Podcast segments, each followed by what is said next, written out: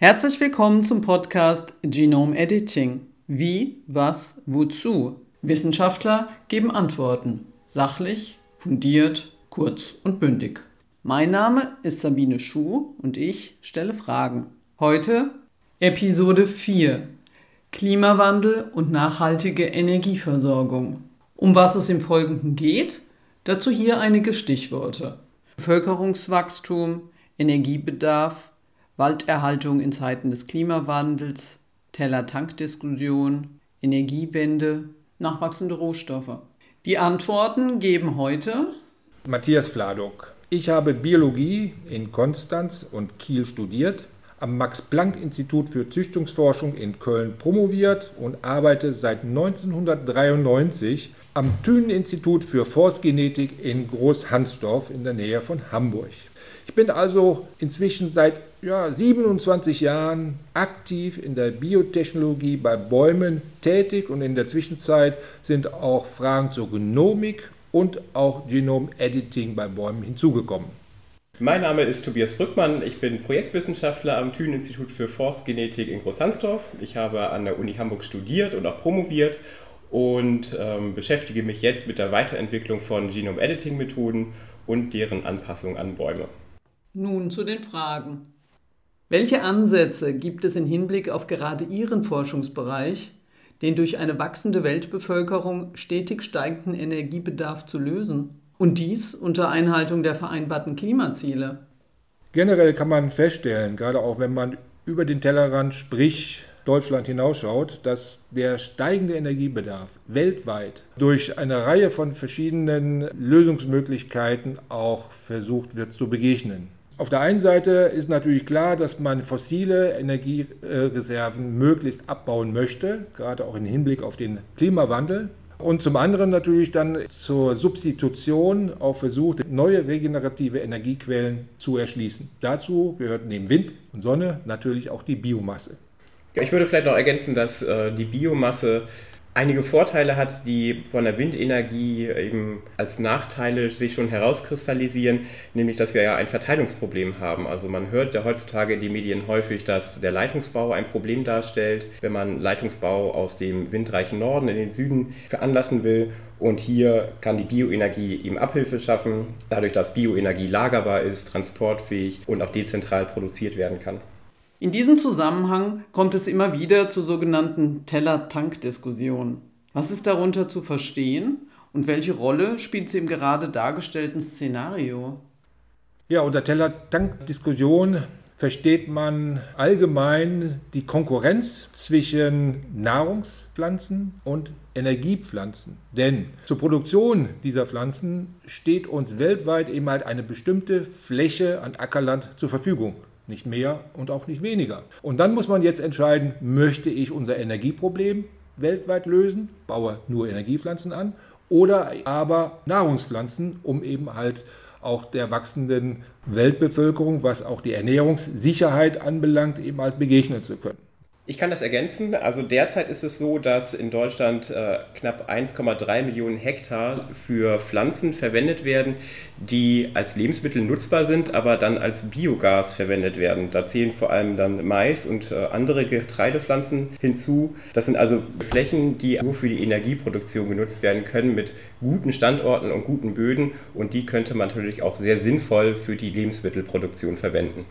Bäume bringen den Vorteil mit sich, dass sie auf Grenzertragsstandorten angebaut werden können, die für die normalen Lebensmittel, so wie wir sie kennen, also unsere gebräuchlichen Kulturpflanzen, nicht nutzbar sind oder nicht effizient oder effektiv nutzbar sind unter ökonomischen Aspekten. Das heißt, wir können zum Beispiel weit entlegene Flächen nutzen, um dort Bäume anzupflanzen für die Energiegewinnung, die dann relativ selten angefahren werden müssen, viel seltener, als wenn da Kulturpflanzen stehen würden. Und das sind eben Vorteile, die Bäume in Bezug auf die Energieproduktion mit sich bringen. Hier sprechen wir dann ja auch von sogenannten Kurzumtriebsplantagen.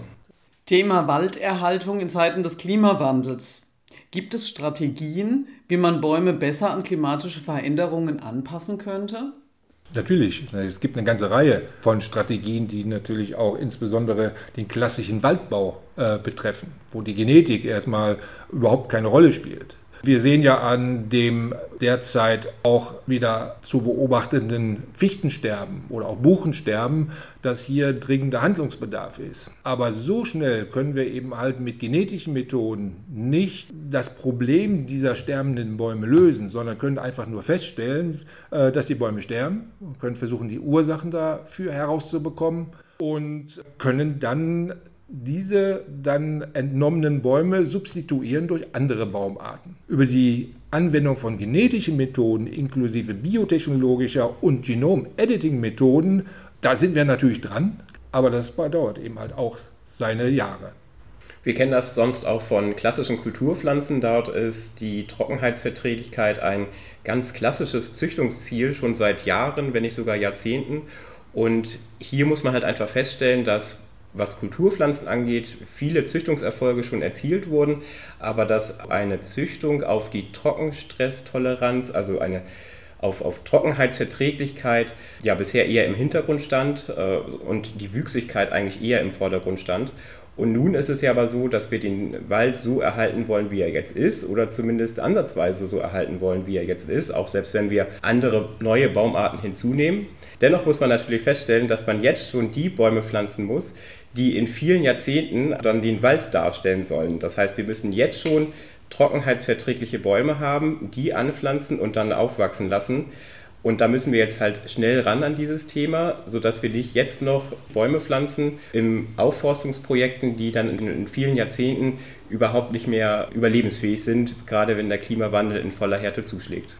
Neben dem äh, Anbau fremdländischer oder wärmetoleranter Baumarten ist es natürlich auch möglich, mittels genetischer Verbesserung, sprich Züchtung, Bäume an den Klimawandel anzupassen. Hier allerdings muss man berücksichtigen, dass eben halt die besonderen Eigenschaften der Bäume, nämlich wie Langlebigkeit oder auch lange generative Phasen, sprich bis wann der junge Baum zum ersten Mal zur Blüte kommt und gekreuzt oder rückgekreuzt werden kann, besondere Problematiken bei der Forstpflanzenzüchtung äh, darstellen. Und hier benötigen wir Lösungen. Und Lösungen könnten eben halt auch Methoden des Genom-Editing sein.